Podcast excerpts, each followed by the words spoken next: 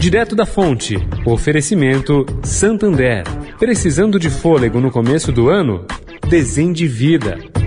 Precisando de fôlego para pagar as contas do começo do ano? Desendivida Santander. Crédito especial para IPTU, IPVA e aluguel. Mas é a parcela do financiamento que tá pegando? Desendivida Santander. Até 60 dias de carência para financiamento de imóveis e automóveis. Ah, mas você só pode resolver no sábado? Desendivida Santander. Sábado, 22 de janeiro, 3 mil agências abertas esperando você. Saiba mais em santander.com.br barra.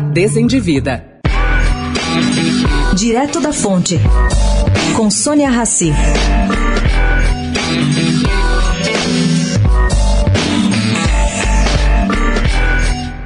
A empresa de implantes cerebrais de Elon Musk, a Neuralink, está contratando um diretor de ensaios clínicos. Essa seria uma indicação, segundo a Bloomberg, de que o objetivo de longa data de implantar chips em cérebros humanos está se aproximando.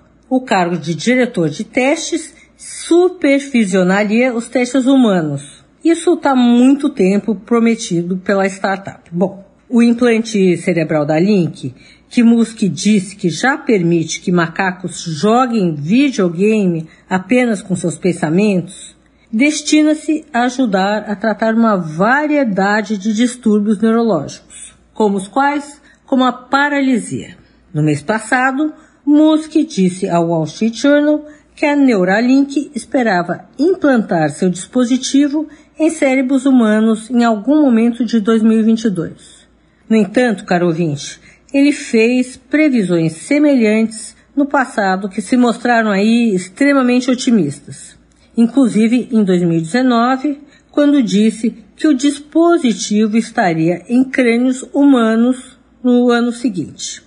O primeiro teste que os fabricantes de dispositivos médicos devem passar é pela análise da FDA, a Food and Drug Administration, que é a Anvisa americana. E o próximo passo é um teste de dispositivo fundamental. Mas não está claro em que momento a Neuralink está nesse processo. Sônia Raci, direto da fonte para a Rádio Eldorado.